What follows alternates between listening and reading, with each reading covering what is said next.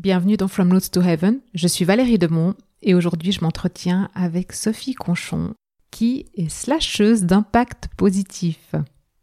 Alors avec Sophie, on parle notamment de la gouvernance des entreprises, on parle aussi euh, des entreprises Bicorp, de son rôle de, de Bicorp leader, et puis euh, on parle aussi des modes de gouvernance des entreprises, plutôt des modes de gouvernance du type euh, entreprise libérée, holacratique ou de gouvernance distribuée, donc des, des, des entreprises plutôt euh, avec des organisations opales.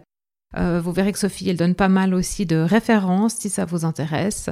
Je trouve vraiment important que aujourd'hui, à l'aube de 2020 et de la nouvelle économie qui nous arrive et des choix qu'on a à faire en tant que, en tant que dirigeant d'entreprise, je pense que c'est vraiment important de se poser la question quels sont les impacts que nos, que nos entreprises ont et qu'est-ce qu'on peut faire pour laisser un monde meilleur derrière nous, à nos enfants. Et, euh, et la durabilité, pour moi, elle passe aussi par euh, le changement de gouvernance des entreprises et pas uniquement euh, de type greenwashing.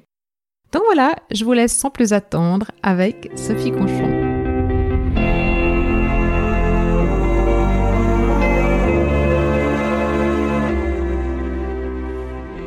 Bonjour Sophie. Bonjour Valérie. Merci beaucoup de prendre du temps pour cet épisode. Merci de m'accueillir chez toi. Avec grand plaisir. Je me réjouis qu'on puisse euh, parler un petit peu plus de ce que tu fais. Euh, avant qu'on rentre dans le vif du sujet, tu me racontes un peu ton parcours, et ce qui t'a amené euh, à qui tu es aujourd'hui. Alors qui je suis aujourd'hui? Je crois que j'ai trouvé enfin mon titre euh, il y a deux mois. Je suis une euh, slasheuse d'impact positif. Alors ouais, alors j'ai levé les yeux, vous avez pas vu, mais j'ai levé les yeux parce que wow, tout un programme. Exactement. Puis le mot impact positif, quoi, il a. Bah, qui est mon fil rouge en fait. Euh, je pense depuis le début de ma carrière professionnelle. L'autre fil rouge, c'est la, en fait, la durabilité qu'on connaît peut-être un peu plus. Ouais. Parce que, en fait, je suis née l'année où le mot développement durable a été inventé. Ah, c'est ta mission de vie, du coup. On dirait une belle synchronicité, en tout cas. Mais euh, le, le, en fait, le terme a été posé en 1987, ou 87 pour les auditeurs français. Ouais. Euh, et en fait, euh, c'est sur les bancs de l'école que je me suis passionnée pour les questions d'environnement. Alors à l'époque, euh, j'étais en école de commerce et euh, j'ai eu un déclic pendant mon, mon échange au Canada.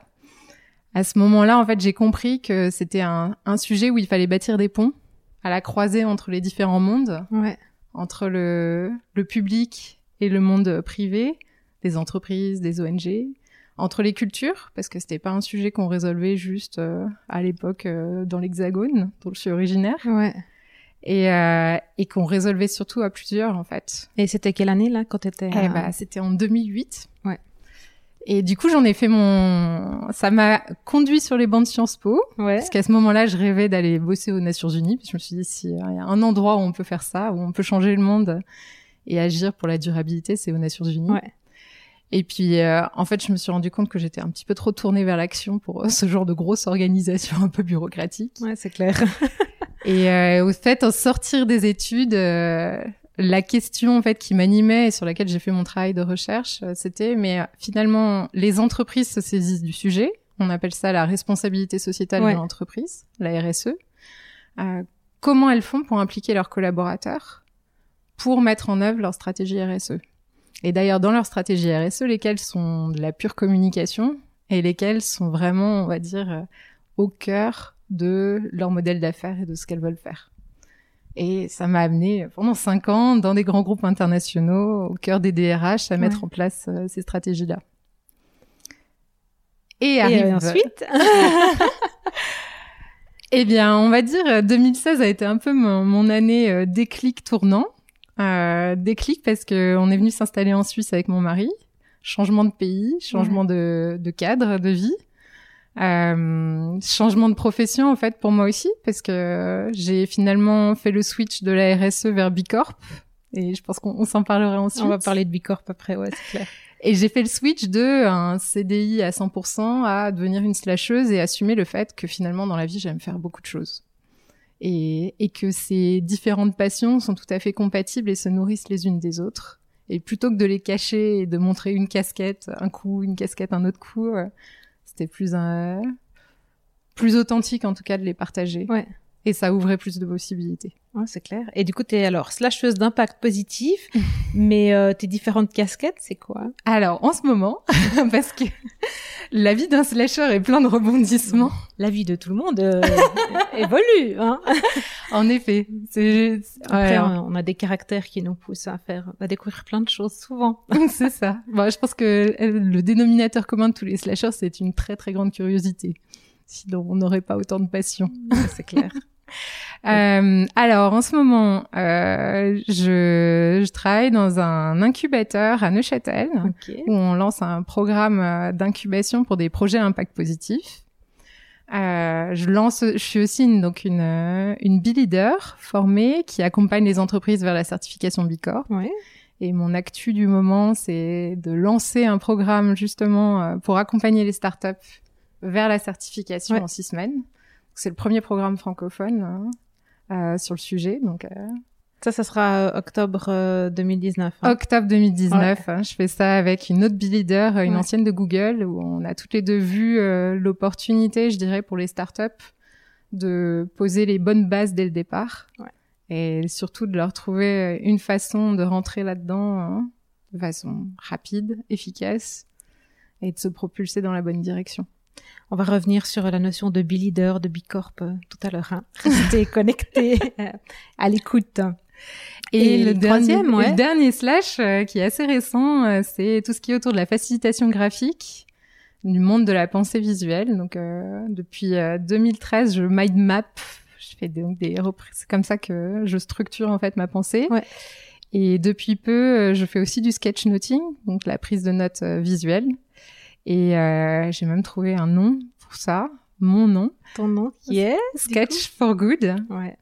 Et euh, l'idée étant qu'un dessin, finalement, ça vaut mille mots et euh, qu'on peut avoir encore plus d'impact quand on arrive à, à raconter une histoire, une métaphore, une image en la dessinant euh, de trois, quatre coups de crayon. Et on a tous ça en nous. C'est juste un potentiel à révéler.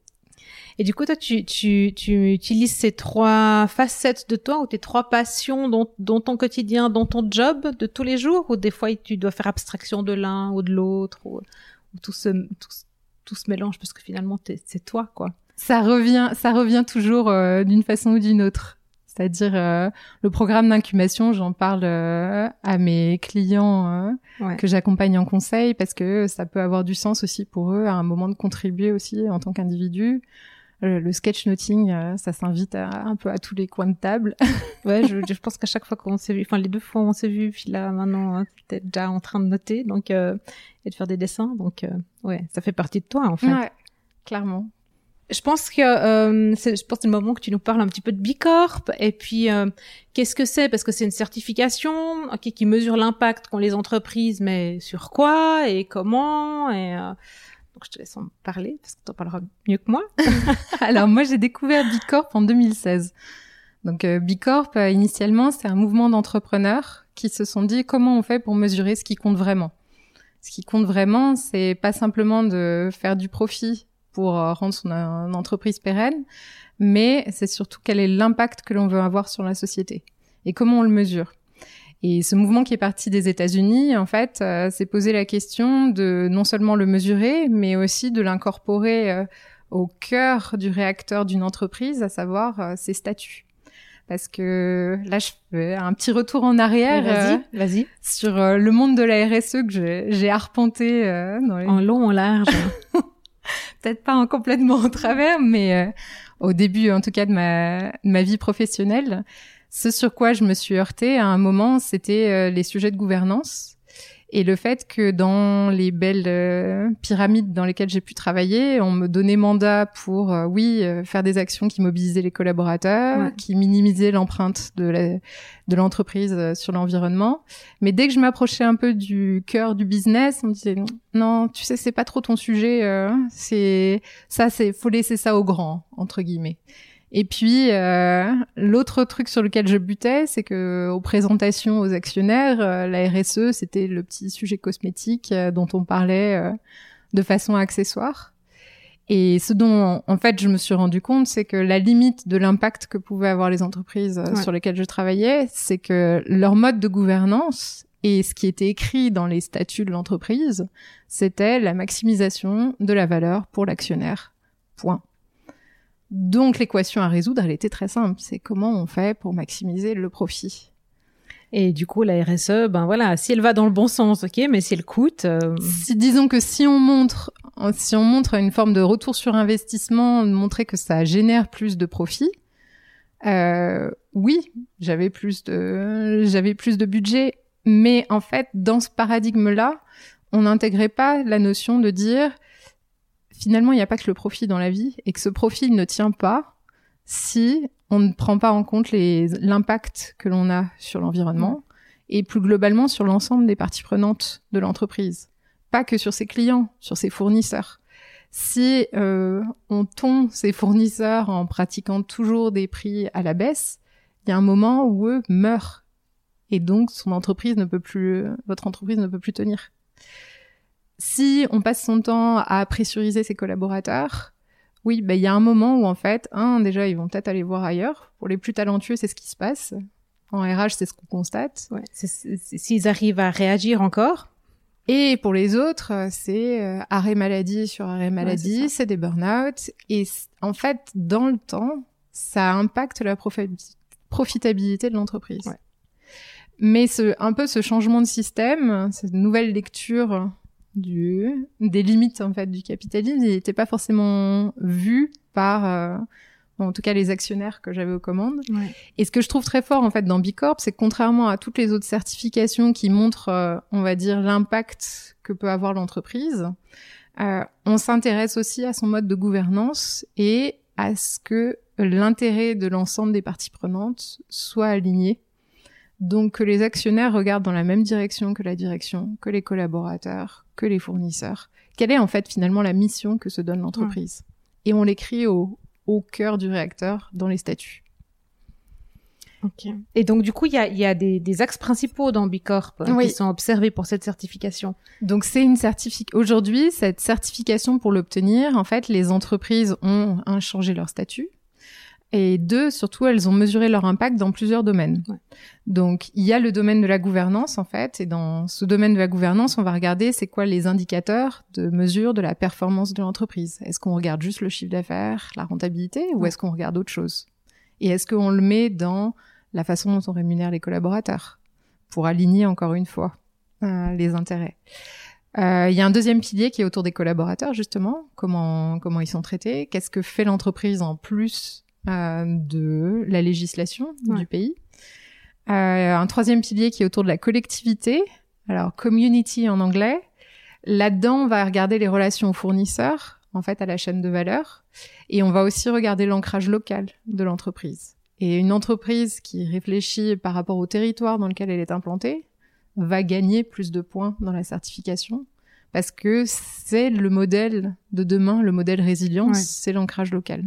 C'est pas, je, t'interromps juste, c'est pour ça que tu as des entreprises du type, euh, bah, j'ai vu que Danone était certifié par pays en fait, ouais. pas une certification globale pour le groupe, mais pour chaque euh, chaque entité en fait, euh, et chaque pays. Quoi. Alors il y a deux raisons pour ça en fait, c'est qu'on ne on ne peut certifier qu'une entité juridique parce qu'il faut changer les statuts. Donc pour un grand groupe comme Danone, chaque filiale en fait a sa propre entité. A sa propre entité. Euh, et puis en fait, à partir d'une certaine taille d'entreprise, maintenant il y a un parcours spécifique qui a été posé par l'ONG qui est derrière cette euh, certification, qui s'appelle Bilab, pour accompagner en fait des grosses organisations dans cette transformation. Et Danone est en fait le premier groupe à, à s'être publiquement engagé à devenir le premier groupe mondial certifié Bicorp. Alors ils y sont pas encore, il y a encore pas mal de boulot. Ouais, je pense, bah, c'est énorme. Hein. Mais ça leur permet d'avoir euh, des crédits à taux préférentiels sur les marchés. Ouais. Et c'est ça qui est intéressant, c'est que quand le monde de l'investissement dit euh, vous devenez une entreprise moins risquée parce que vous prenez en compte votre impact social et votre impact environnemental, là, la finance se réconcilie avec, euh, je dirais, l'économie réelle. Là, c'est la finalité en fait. Hein. Bah, c'est de changer. En fait, finalement, c'est de changer le système. Ouais. Moi, quand j'étais sur les bancs de l'école, je rêvais de changer le monde. Je pense que maintenant, je suis plutôt euh, axé sur comment je fais pour changer le système et en faire un système plus vertueux. Ouais, mais je pense à, à, terme, tout ça, ça a un impact sur euh, changer le monde. Enfin, tu vois, parce que euh, moi aussi, je veux changer le monde, mais tu vois, à nos échelles, on fait comme on peut, quoi. Chacun à sa façon. À sa façon de contribuer, quoi. Ouais, ouais. Et du coup, après, t'as quoi comme autre euh, axe de d'impact D'impact, ouais. Alors, on a vu la gouvernance, les collaborateurs et la collectivité. Il en reste deux. L'impact sur l'environnement, qui est peut-être plus évident en fait quand on parle de d'impact positif, souvent on pense à, surtout en ce moment, vu ouais, on pense toute l'actu autour du climat, il y a cette notion de dire mais quel est l'impact sur la planète? Euh, et le dernier pilier, il est autour euh, des clients en fait. Et là-dedans en fait, ce qui se cache, c'est euh, euh on va dire des gros réservoirs de points qui font la différence euh, sur le modèle d'affaires de l'entreprise. Ouais. Finalement, qu'est-ce qui génère de la valeur euh, quelle est la façon, en fait, grâce à un, un franc suisse ou un euro supplémentaire de valeur créée par cette entreprise, quel est l'impact qu'elle va générer? Et toi, là-dedans, en fait, tu contribues en étant leader. Oui. Alors, les leaders, c'est c'est une nouvelle espèce en voie de développement et pas d'extinction. Ouf. En voie de développement, en fait, euh, c'est euh, c'est parti euh, du dire, du UK, donc euh, de Grande-Bretagne. Euh, ce sont des gens en fait qui ont d'abord été formés là-bas pour accompagner les entreprises vers la certification. Et euh, le premier programme B-Leader en, en Europe continentale est, est, né en Suisse en septembre 2018. Donc tu as une des, des premières B-Leaders formées devant toi. Ouais. Et euh, en fait, ce sont des individus qui sont capables de conduire de l'intérieur ou de l'extérieur ouais. les entreprises vers la certification. Donc de conduire ce changement en commençant déjà par poser un diagnostic, où est-ce qu'on en est, quel est l'impact qu'on a aujourd'hui, et derrière de mettre en place les actions qui conduisent vers la certification. Ouais. Et ce qui est intéressant, parce que finalement c'est un chemin tout ça, euh, c'est déjà rien que de poser le diagnostic, de se poser une première série de questions et d'obtenir une note dans le l'outil d'assessment en ligne ouais. qui s'appelle le Benefit Impact Assessment. Bah, ça permet de voir d'où est-ce qu'on part en fait et quel est le chemin à parcourir. Et ce que je trouve euh, très chouette aussi dans cet outil, c'est que derrière on peut aussi mettre l'effort là où ça aura le plus d'impact parce que finalement, pour le but c'est pas de devenir le meilleur élève sur tous les tous les domaines, mais plutôt de cibler là où est-ce que ça a le plus de sens par rapport à où on est son entreprise, où on est sa culture d'entreprise. Ouais. Je te prends le sujet par exemple des collaborateurs. Bah, il y a peut-être plutôt des actions de formation à faire avant de vouloir aller sur de la transparence des salaires. Ouais. Et la marche à franchir, elle sera peut-être moins grande, mais progressivement, par chaque action que tu prends, tu te rapproches d'actions plus, je dirais plus complexes ou en tout cas plus dures à mettre en œuvre dans ton contexte d'entreprise. Ouais. Et, euh, et c'est, tu vois, donc, donc l'entreprise qui veut se faire certifier, elle, elle va sur le site, mm -hmm. euh, elle fait son assessment, ouais. et après elle est contactée par Bicorp ou elle vous contacte parce qu'elle a besoin d'être accompagnée, ou elle fait tout toute seule, ou, ou elle rejoint ton programme en ligne. Comment Il y a plein de façons qu'elle de faire. Fait. Disons. Dans l'ordre, déjà, la première étape, oui, c'est d'aller se créer un compte sur le site beimpactassessment.net, ouais. euh, de faire l'évaluation. Et, en fait, et tout le challenge pour aller vers la certification, c'est de dépasser les 80 ou 80 points. Ouais. Euh, quand tu les as dépassés, à partir de ce moment-là, tu peux cliquer sur euh, soumettre une demande de certification et là, tu entres dans le vrai process de certification qui peut prendre plusieurs semaines, voire plusieurs mois, ouais. selon la taille de ton entreprise. Euh, et donc, avant de pouvoir cliquer, tu pourras soit réussir euh, tout seul en naviguant l'outil euh, pendant des heures à, à, trouver où aller chercher les points, ouais. euh, soit tu pourras choisir de te faire accompagner par un B-Leader. Et d'ailleurs, il euh, y a un site qui les référence aujourd'hui, bleaders.ch. Ouais. Soit euh, la troisième option, c'est ce fameux programme qu'on a monté avec une autre B-Leader. Ouais dont le but en fait pour nous est, est d'autonomiser les, je dirais les plus petits et ceux qui auraient pas forcément les moyens de se payer euh, un, un, coach ou un accompagnant. Ouais. Euh, L'idée pour nous avec ce programme qu'on a appelé Bicorp Booster, c'est de, de donner en fait les clés pour naviguer l'outil, les bons réflexes et où aller chercher en fait les points là où ça a le plus de sens pour ton entreprise. Ouais. Et donc, en, pourquoi en six semaines? Parce que ça nous permet de couvrir tous les domaines d'impact, un par semaine. Euh, et puis aussi parce que on s'adresse notamment aux startups qui sont les entreprises de demain. Et c'est toujours plus simple de construire un bâtiment, euh, de l'éco-concevoir dès le départ que d'essayer de rénover l'ancien. Ouais, ouais, ouais. Donc, euh, nous, on, on a ciblé les startups et on sait que dans leur rythme, elles vont pivoter tous les trois à six mois. Donc, si elles ne se sont pas appropriées l'outil, derrière, elles ne sont pas autonomes pour elles-mêmes faire évoluer leur stratégie d'impact. Ah, évidemment, ouais. Bah oui, c'est censé. hein. Et donc notre programme, en fait, euh, l'idée au terme des six semaines, c'est d'avoir euh, rempli le questionnaire, de savoir en tout cas naviguer l'outil et d'avoir les réflexes les pour derrière passer la certification. Euh, mais surtout, c'est d'avoir structuré une stratégie d'impact. Parce que même à la fin, si on décide pas forcément d'appuyer sur le bouton de dire moi j'ai envie de me certifier, mais au moins j'ai j'ai réfléchi à ça veut dire quoi pour moi avoir un impact positif avec mon entreprise et comment je l'explique aux autres. Parce qu'aujourd'hui, il y a encore, euh, je dirais, des difficultés euh, et peu de transparence sur euh, sur ces démarches d'impact. Ouais, bah, c'est c'est tout comme tu disais tout à l'heure. Hein, c'est tout le système en fait qui nous permet pas ça. C'est quelque chose de, de, de nouveau dans lequel on n'a pas été habitué. On doit faire du profit et absolument faire du profit. Et, euh, et, et comme on discutait tout à l'heure en off, euh, c'est à nous de définir entrepreneurs et entreprises comment on construit notre chiffre d'affaires et ce qu'on veut mettre dedans. Mhm. Et euh, maintenant, ben, enfin voilà, quand tu as une grosse boîte euh, qui est dirigée par un comité de direction plus euh, un conseil d'administration, euh, tu peux être deux ou trois à avoir, à vouloir un impact positif et puis de faire ton chiffre d'affaires différemment. Mais si le système derrière et la rémunération des actionnaires, c'est ce qui va faire la vraie décision, quoi. Ouais. Et tant que le système change pas et qu'on n'a pas d'autres modes de gouvernance, euh, C'est en fait le changement se passe par euh, quelle est la raison d'être de l'entreprise Ouais. et d'aligner en fait tout le monde autour, ben, on revient à son why, quoi. le fameux why. Ouais. Et derrière, comment on mesure que l'on va bien dans la trajectoire de notre raison d'être. Ouais. Donc, euh, un comité de direction, un conseil d'administration qui ne regarde justement que la rentabilité, bah oui, il est dans une raison d'être qui est de maximiser le profit pour l'actionnaire. Ouais. Si c'est donné une autre mission, il prendra d'autres indicateurs de pilotage, d'autres façons de regarder en fait le monde. Non, de faire changer les mentalités, en fait. C'est ça, ou la manière dont on regarde le, le, le fonctionnement de l'entreprise et, euh, et son chiffre d'affaires. Parce que de, toute façon, du profit, il- en tout cas, il, il faut le rechercher pour pouvoir euh, être pérenne. Donc, euh, Et d'ailleurs, c'est intéressant, on en parlait en, en off, euh, une entreprise sans profit ne sera pas durable. bah non. Donc c'est une des conditions euh, de de vie en fait d'une entreprise.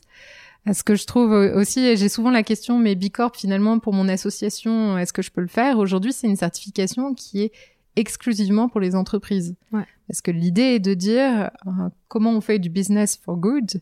Euh, c'est comment on est durable. C'est justement en ayant un modèle d'affaires euh, rentable Ouais.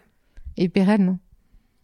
C'est ce que ce qu'on discutait aussi tout à l'heure en off, c'est de dire, mais si on veut vraiment, à un moment donné, avoir un impact sur, sur le monde, ok, les entreprises doivent aussi devenir euh, ben, pérennes et réfléchir en termes d'impact, euh, pas que sur le climat, mais voilà, sur le local, sur les collaborateurs, enfin, sur, tous les axes que vous, vous évaluez dans, dans Bicorp, mais aussi euh, nous en tant qu'individus, et puis en tant que, que groupement d'individus, donc au niveau du collectif, et puis après au niveau du public, enfin voilà, donc il y a, y a, on va pas s'arrêter à, à moi qui ai mis des panneaux solaires, quoi. Ouais, Tu vois, ça suffit pas, quoi. c'est déjà, c'est déjà un pas. Ouais, c'est déjà un pas, mais c'est pas, euh, enfin, tu vois, c'est un petit pas. C'est pas la solution. C'est pas la pas. solution, mais si tout le monde le fait, enfin, à un moment Mhm. donné, voilà. Et euh, ouais, toi, tu vois, euh, comment tu vois en fait l'avenir, euh, tu vois, des d'entreprises qui changeraient pas de modèle de gouvernance ou de moi, je, je m'inquiète beaucoup pour l'économie suisse parce que mm, moi, je vois surtout les, les, tu vois, toute la technologie qui arrive. Bon, après, c'est clair que que l'impact climat, tout ça, enfin, et l'impact global, ça me touche beaucoup. Et euh, et comme on disait, quoi, je, je, on peut plus payer le luxe d'attendre. Je te pique ta phrase. Donc c'est vraiment ça. Pour moi, il y a urgence et surtout moi, ce qui me nourrit, enfin, ce qui me drive, c'est de laisser un monde meilleur aux générations futures parce que, enfin, je suis maman, Mm. donc. euh, ça me fait mal au cœur de me dire qu'il n'y a plus d'espoir. Donc, euh, non, c'est pas Il y possible. en a. Il y en a. Et, euh, et donc du coup, à un moment donné, euh, c'est de se, je sais plus ce que je voulais, j'ai perdu le fil, je dis maman, j'ai l'émotion qui monte, euh, je me perds. Euh, c'est vraiment de se dire, euh, ouais, donc moi j'ai souci pour l'économie suisse parce que j'ai peur en fait que les entreprises elles prennent pas le tournant en fait de, le, de toute cette digitalisation parce qu'il y en a beaucoup qui mettent le pied au mur et il y a tellement de craintes et de peurs qui qui, qui sont semées là autour que du coup euh, du coup, il y a rien qui se passe parce que ça, la, peur bloque. Euh, mais toi, tu, tu, tu vois quoi en fait pour euh, pour l'avenir de l'économie euh, suisse ou suisse romande? Ouais, je vois de je vois de l'adaptation.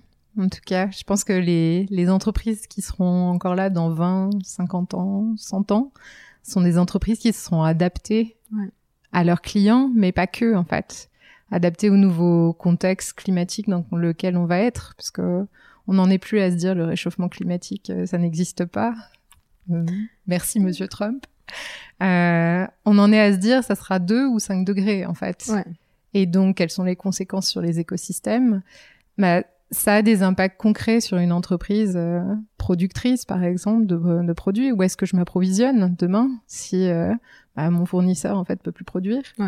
Donc, il y a vraiment cette notion, pour moi, d'adaptation et puis, euh, je pense que celles aussi qui ont remis le sens, le sens de l'aventure collective. On parlait de modèles de gouvernance. En fait, ces modèles de gouvernance, c'est juste quoi? C'est quoi les nouvelles règles du jeu qu'on veut se donner pour travailler ensemble vers un but commun? Ouais, donc ça veut dire euh, notamment euh, euh, horizontaliser, aplanir, en fait, horizontaliser, donc aplanir les, les, les entreprises pyramidales, quoi. Ouais. Ou en tout cas très, très redonner, en tout cas redonner de la marge d'autonomie à chaque échelon et là où ça a du sens en fait. Ne pas vivre dans l'illusion que un ou un tout petit groupe d'hommes peuvent tout décider pour tous les autres. Parce que le monde est tellement complexe et devient tellement complexe que en fait un cerveau humain ne peut pas tout, tout décider. Non, et c'est marrant, on en a parlé aussi de ça. Donc, euh, ouais, ouais, non, mais c'est exactement ça. Et, le fait de, pour moi, de, de moi, j'ai exactement la même approche en communication et, et, en marketing, c'est de se dire vraiment, mais c'est quoi le sens? Et pour moi, l'approche de cette technologie qui arrive, de, de laquelle on, on, freine, et toute cette transformation digitale ou l'adoption, mais je parle même plus des réseaux sociaux, hein, je parle d'intelligence artificielle et, d'autres, euh, c'est de se dire vraiment, ben, ce qui arrive là maintenant, quel est le sens de mon entreprise là-dedans et est-ce que ça fait sens ou pas de les intégrer ou d'aller contre quoi Ouais, donc en fait, comment est-ce que parce que c'est finalement si on remet le sens au cœur de l'entreprise, donc euh, via le why et que chaque collaborateur arrive à retrouver sa place et son autonomie, ok, idéalement on doit pouvoir y arriver, mais mais comment est-ce qu'on fait pour y arriver, pour réinstaurer ça en fait en entreprise euh, T'as une solution toi? Ah, Il y a plusieurs étapes. C'est déjà c'est un processus de changement, donc ça prend du temps. Ouais. Mais la clé de tout ça, c'est finalement où est-ce qu'est le pouvoir de décision dans l'entreprise et comment en fait on le partage plutôt que de le centraliser. Et ça, c'est une équation qui a été résolue et, euh, et qui est, continue d'être résolue par des, ce qu'on appelle les entreprises opales qui ont été étudiées par Frédéric Laloux dans son livre Reinventing Organization, dont je te, je te parlais aussi en off. La version illustrée est vraiment très bien. Et qui est de euh... Frédéric Laloux, du coup. Et la, non, et la version illustrée est de Cédric Appert. Voilà. Il a fait un super travail justement de clarification par, la, par le visuel. Euh, en fait, dans les organisations opales, on se rend compte qu'il y a vraiment un, un, changement de paradigme dans la façon justement de fonctionner de l'organisation du collectif et du jeu. Ouais. Et, euh, et c'est, c'est en fait c'est ce qu'on appelle des organisations où euh, en fait le pouvoir est distribué et, bah, et non centralisé. Ouais. Et il y a plein en fait euh, bah, d'organisations des entreprises libérées en fait. C'est des entreprises libérées, c'est des entreprises horizontales aussi. Souvent on dit des entreprises qui fonctionnent en holacratie. Ouais ou en, ou en utilisant les principes de la sociocratie. Et en fait, il y en a plein, euh, enfin, juste à côté de chez nous. C'est juste qu'elles, elles, elles sont plus préoccupées à avancer qu'à communiquer. Ouais. Mais là, je pense qu'on on va les voir de plus en plus euh, sortir du bois euh, en ouais, il y en a quelques-unes qui sont super connues là localement autour de Lausanne, mais euh, mais moi je serais intéressée à voir d'autres que dont on parle moins, puis qui sont moins en mode start-up quoi, mais qui sont plus en mode euh, tu vois euh, PME standard quoi, enfin à la base quoi. Alors il y a, il y a des très beaux exemples dans le dans le livre de la Lou et puis il y a aussi un dossier HRM qui a été publié l'année passée euh, par euh, David Maté-Doré et Manon Peterman hein, qui présente en fait des organisations qui se sont essayées à ces nouveaux modes de Ouais. gouvernance. Je vous, je vous mettrai à tous les, les, les liens, les infos dans le dans l'article de blog qui est relatif euh, au, à l'épisode, euh, parce que Sophie elle est venue avec tout un tas de matériel, donc euh, il y a Des de références. des références, et non c'est juste génial et ça va être super utile pour tout le monde, quoi. Donc merci beaucoup, hein, Sophie. Et ça, et ça continue parce qu'il y a un, il y a un meet-up notamment sur les, les organisations euh, fonctionnant comme ça, gouvernance distribuée Ah, ou Opal. ouais. Et euh, je sais qu'il y a des rendez-vous qui vont se programmer sur toute la Suisse romande la, la rentrée. Donc, euh, ah j'ai hâte Aussi, de je voir te ça. Ouais, ouais, alors volontiers, oui, oui, oui. Euh, et du coup, toi, toi, euh, comment tu, tu, tu, sais, quelle est ta spécificité à toi, en fait, ton, ton cœur ou ton sens pour te relier avec tes clients euh, dans ton De- métier de slasheuse, quoi? Ouais, de tout horizon, parce que finalement, je travaille avec des gens très différents, Ouais. des individus, des grosses organisations, des plus petites organisations. Euh, déjà, je commence par les écouter. Et quand je dis les écouter, c'est écouter, euh, c'est quoi les mots qu'ils emploient, c'est quoi leur langue à eux spécifique? J'ai Ouais. toujours été fascinée moi par les langues. Et, euh, et ensuite, quelles sont les images? Quel est leur imaginaire? Quelles sont les images qui, dans la culture de l'entreprise, marchent? Lesquelles résonnent en fait? Ouais.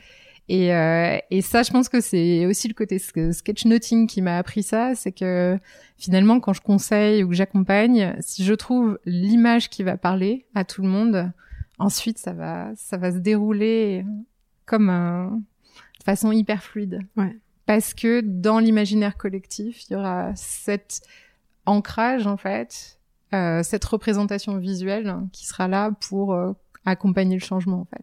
Oui, puis parce que je, je- probablement après, je sais pas, au niveau du cerveau, le- le- l'image passe pas par le cerveau analytique, mais par l'autre, euh, donc euh, cerveau droite.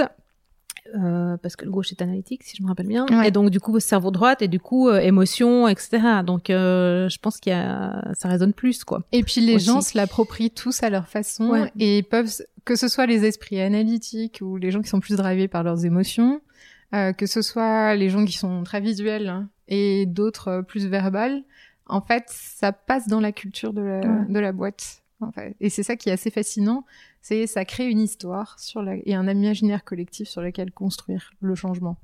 Parce que finalement, un des, on va dire un des fils rouges de mon activité, c'est d'accélérer le changement. Ouais. Et ce dont je me rends compte aujourd'hui, et peut-être ma spécificité, c'est de trouver assez vite l'image qui va résonner et qui va mettre tout le monde en mouvement.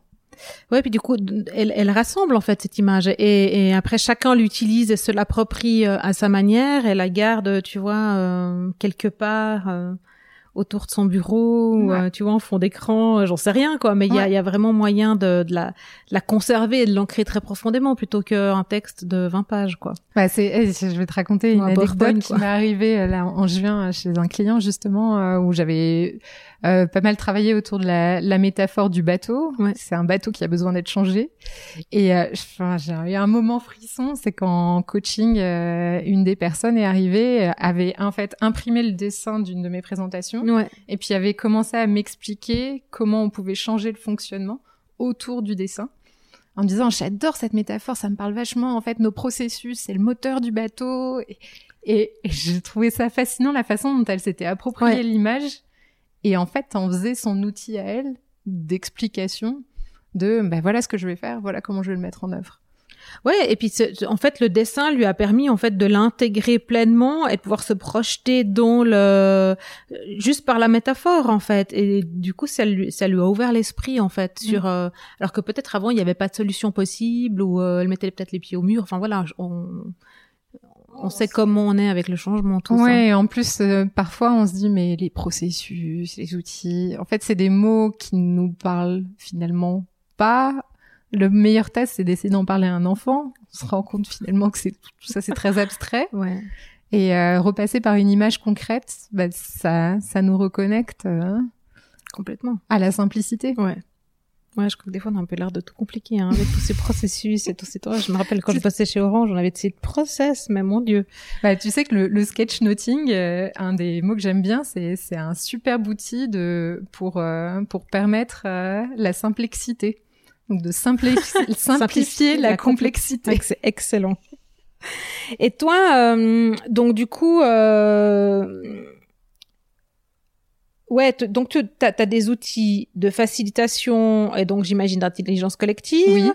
Euh, tu as tes outils en fait visuels, donc tu peux utiliser soit le mind mapping. J'imagine que tu n'en utilises plus tellement parce que quand je vois tes sketch notes, je pense que tu fais plus que ça. bah, J'y reviens de temps à autre justement sur les sujets que j'ai du mal à visualiser parce que mine de rien c'est c'est un template, ouais. un référent assez facile en fait à utiliser. Et puis, euh... et puis du coup, alors ton sketch note, c'est le dernier outil que t'as rajouté à ta palette de slasheuse, quoi. Oui, c'est le, le, dernier en date. Le, enfin, je dirais la troisième catégorie d'outils, c'est la mesure d'impact. Ouais, juste. Oui, alors on n'a pas parlé de la mesure. Hein. Bah, la, la, mesure, en fait, c'est tout ce que je mets derrière Bicorp, ouais. notamment. Bah, J'utilise plusieurs outils de mesure d'impact, mais je dirais l'outil développé par la communauté Bicorp est le plus accessible, ouais. gratuit, en ligne, et je dirais le plus simple d'accès, en fait, à n'importe qui. Et euh, les, les, entreprises qui sont faites certifiées, elles reviennent régulièrement, tu vois, pour refaire le, la mesure, pour voir, tu vois, parce que tu obtiens ta certification à un moment T, quoi. Enfin, un moment tout M. C'est euh, tout le challenge. Et après c'est-à-dire que depuis que le, le mouvement existe, euh, en fait, tous les trois ans, tu Ouais. dois te recertifier. Et ton score est publié en ligne. Oui. Donc, d'ailleurs, il y a un petit effet, euh, quand on rentre là-dedans, on se prend au jeu. Et ce qu'on voit, c'est que les entreprises, en fait, qui se recertifient, se recertifient pour essayer d'avoir un, un meilleur score. Bah, c'est de la gamification, quoi, c'est ça. Sauf que le questionnaire a évolué entre temps. En fait, c'est euh, tout à fait comparable. c'est, ça reste comparable, mais en fait, le questionnaire évolue surtout sur la base des feedbacks des utilisateurs, Ouais. en intégrant aussi l'évolution de la société, parce qu'en l'espace de trois ans, euh, aussi le- les choses peuvent évoluer. Et dans les, la nouvelle version qui a été mise en ligne en janvier, Ouais, c'est ce que j'allais te demander du coup. bah, il y a un gros focus euh, qui a été mis sur la chaîne de valeur, en se rendant compte que finalement la relation au fournisseur est clé. Et un autre focus qui a été fait sur tout ce qui est diversité, équité et inclusion, qui est un, un sujet de fond au cœur du, du mouvement Bicorp et qui dépasse simplement le sujet des collaborateurs. Souvent, quand on dit sujet diversité, euh, premier truc qui vient, c'est ah oui l'égalité homme-femme. Euh, deuxième niveau, ah oui, les personnes en situation de handicap. Troisième niveau, ah oui, peut-être euh, les populations plus défavorisées. Mais on réfléchit que par rapport aux gens qu'on recrute et pas forcément par rapport à ses fournisseurs. Ouais. À des questions dans Bicorp autour de la composition de ton board. Est-ce qu'il y a des personnes indépendantes? Est-ce qu'il y a des femmes au board, des personnes issues de minorités euh, Ethnique. ethniques? ouais. Ah, il y a des questions sur tes fournisseurs. Qui détient tes fournisseurs? Alors ça, c'est souvent ça, ça gratte un peu ce genre de questions Ouais. parce que tu dis mais je me suis jamais posé la question en fait de savoir mais finalement quel est les au-delà de quelques critères peut-être environnementaux ou sociaux que je peux poser sur mes fournisseurs, je me suis jamais posé la question de qui détenait le capital. Oui, parce que euh, au-delà de, tu vois, de la relation avec euh, le, le, ven- le vendeur ou le commercial chez le fournisseur, qui déjà est hyper importante, mais qu'est-ce qu'il y a derrière, quoi?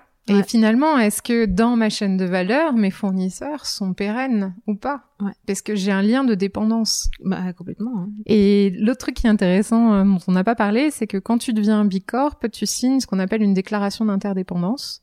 Et cette déclaration d'interdépendance, qu'est-ce que c'est? C'est juste de dire que dans notre monde aujourd'hui, en, en, en joignant cette communauté, tu acceptes la notion d'être dépendant, en fait, Ouais. des autres.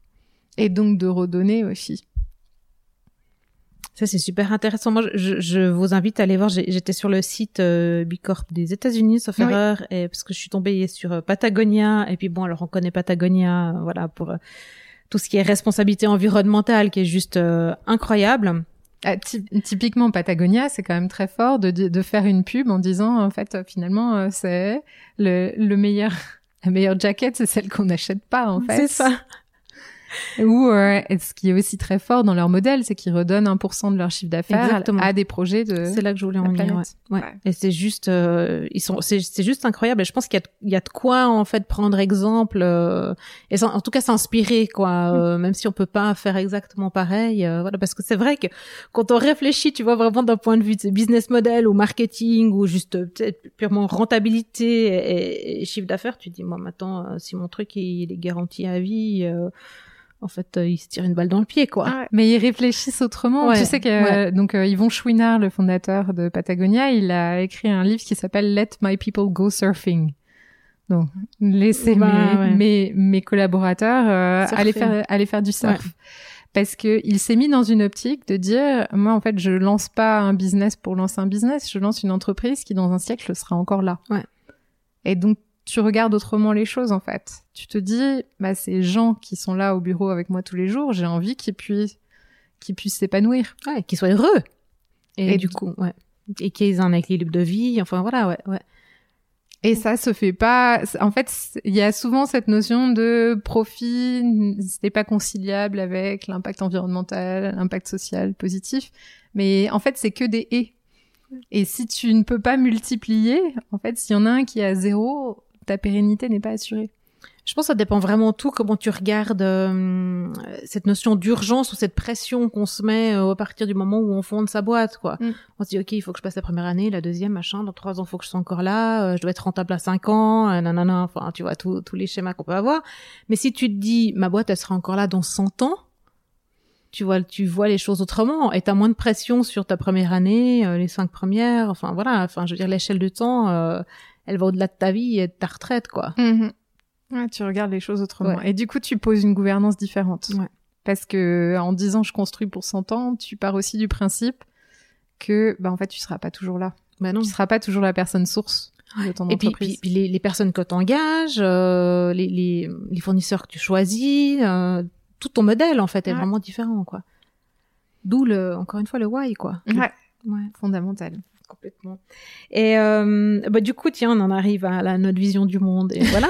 et, et toi alors euh, si t'avais un souhait aujourd'hui pour le monde, tu vois avec une baguette magique et euh, tu ferais quoi? Alors, est-ce que tu as déjà été dans un stade où on faisait un clapping? C'est quoi un clap Le clapping, ah, alors le clapping, le clapping, euh, c'est quelque chose qui a été popularisé par les supporters islandais à la Coupe de foot euh, de 2016. Et donc, faut que t'imagines que un tout petit pays qui venait de gagner sa place à la Coupe euh, du Monde ou à, à la Coupe d'Europe d'ailleurs, euh, se, se retrouvait. En fait, ils se réunissaient et ils tapaient des mains de façon progressive. Quand tu fais un clapping, il y a une énergie qui se dégage qui est phénoménale Ouais. et qui est en fait la somme de toutes les énergies de chacun.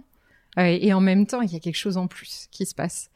Et pour moi, en fait, si on arrivait à mettre la même énergie en claquant des doigts Ouais. dans euh, changer le monde, c'est-à-dire chacun à son échelle demain, qu'est-ce que je peux faire pour euh, arrêter le changement climatique? Euh, Je pense que la solution, elle serait vraiment à portée de main. Donc, moi, ce que je... Ouais, ma- mon coup de baguette magique, ça serait de d'ouvrir les yeux de chacun sur mais en fait, je peux faire quelque chose et j'ai le pouvoir de faire ça. Et ça peut être des petites choses. Finalement, ton quand tu achètes, c'est comme euh, mettre un bulletin de vote Ouais. dans une urne. C'est de dire je choisis cette marque, je choisis ce produit euh, en conscience. Oui, et mais, mais t'imagines rien que, que, je sais pas si on, on parle genre, des mangues ou des fraises ou des asperges, enfin je sais rien, mais rien que ça, t'imagines que chaque, il y a plus aucun consommateur en Suisse qui achète de fraises avant le mois de mai. Enfin, au moins avant les Ah fraises bah, la Migros et la COP arrêteront d'en commercialiser. ben, c'est ça, c'est ça. Et s'ils les vendent pas, euh, ils les commercialisent pas, quoi. On a, Donc on, a le pouvoir quand même. on a le pouvoir à notre échelle en fait de, de changer le système. Mais il faut travailler sur plusieurs niveaux. Mais, Bah, Il y a les actions du quotidien que tu peux faire avec ton portefeuille, dans tes investissements aussi. Il y a un moment aussi choisir où est-ce que tu mets ton argent, ton temps aussi, où est-ce que tu as envie de le... D'ailleurs, j'ai entendu que les investissements, euh, enfin les fonds de placement qui avaient du, des, des entreprises, tu vois, durables, éthiques à l'intérieur, et pour la première fois passaient en, en, en rendement, euh, en meilleur rendement en fait que les entreprises traditionnelles, quoi. Mhm. Parce qu'on est en train de changer de système, en fait. Ça fait du bien. Si on si on n'est pas prêt pour le nouveau système, en fait, euh, le risque d'une entreprise augmente. Ouais. C'est c'est juste. Euh, c'est juste top, quoi. Donc, euh, du coup, un clapping, clapping général. Clapping général, ouais, clapping impact, quoi, en fait. Si demain et chacun à son échelle a un pouvoir, alors c'est sûr qu'on a peut-être moins de pouvoir que euh, le secrétaire général des Nations Unies ou, le président des États-Unis, mais à notre échelle, on peut faire bouger. Un exemple tout récent sur les réseaux sociaux, t'as une lycéenne qui a lancé le, le hashtag Fill the Bottle. Et donc, euh, le fil de bottle, c'est quoi? C'est je sors dans la rue, j'ai une bouteille en plastique pour l'instant. Euh, je la remplis de mégots, de tous les mégots que je trouve. Et puis, comme ça, en fait, j'ai commencé à nettoyer la rue. Ouais. Ce qui est intéressant, c'est que ce fil de bottle, il est devenu viral et que maintenant, t'as, as une, notamment, t'as la mairie de Deauville hein, qui a un peu récupéré ça en disant, bah, nous, si vous nous rapportez les bouteilles remplies, on vous offre des places gratuites, des entrées gratuites pour la piscine municipale. Et là, tu te dis, elle, chacun à son échelle, on a un pouvoir, un pouvoir de mobiliser autour de nous pour quelque chose qui compte. Et elle, ça comptait pour elle de dire mais je n'en peux plus de voir ce problème sous mes yeux. Qu'est-ce que je peux faire C'est clair quoi.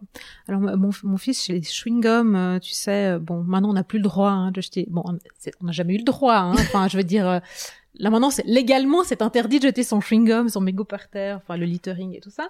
Mais là mon fils, il est, il est, il est scotché par les, les tu vois les, les chewing-gums écrasés qui sont devenus noirs quoi. Il me dit mais c'est incroyable le nombre qu'il y en a. Et euh, vraiment ça lui attire l'œil. Et, moi je les vois même plus tellement c'est devenu tu vois habituel. Même que quand on était gamin on disait mais mets ton chewing-gum dans la poubelle mets-le dans un papier parce que ça colle. Enfin tu vois.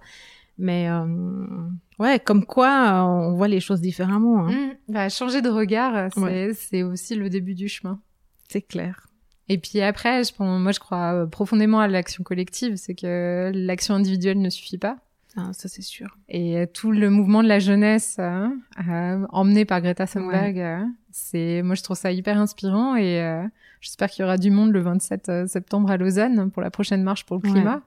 Parce que imaginez qu'une petite Suédoise va aller aux Nations Unies pour justement témoigner devant autant de pays bah, ça montre aussi euh, que finalement on a chacun énormément de pouvoir et beaucoup plus de pouvoir que ce qu'on imagine.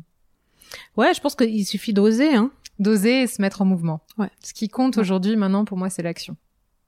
C'est, on est au-delà des beaux discours, en fait. Et même un dessin ne sauvera pas le monde, mais il permet de créer des déclics et de mettre les gens en mouvement. Bon, on fait quoi? Bon, déjà, on va diffuser le podcast. ça, mon début. C'était ça. Et euh, ouais, ouais, ouais. Non, et, je pense que bah, c'est des... laissons un monde meilleur, quoi. Mmh. Ouais. On en a les, les, les clés et les compétences. C'est beau. Merci beaucoup, Sophie. Merci, Valérie. Merci d'avoir écouté From Roots to Heaven. Si vous avez aimé l'épisode, aimez-le, partagez-le, commentez-le, peu importe la plateforme sur laquelle vous l'écoutez. Et puis, pour ne rien manquer, vous pouvez vous abonner à la newsletter sur greenheart.business slash newsletter. Et moi, je vous dis à très vite dans From Roots to Heaven.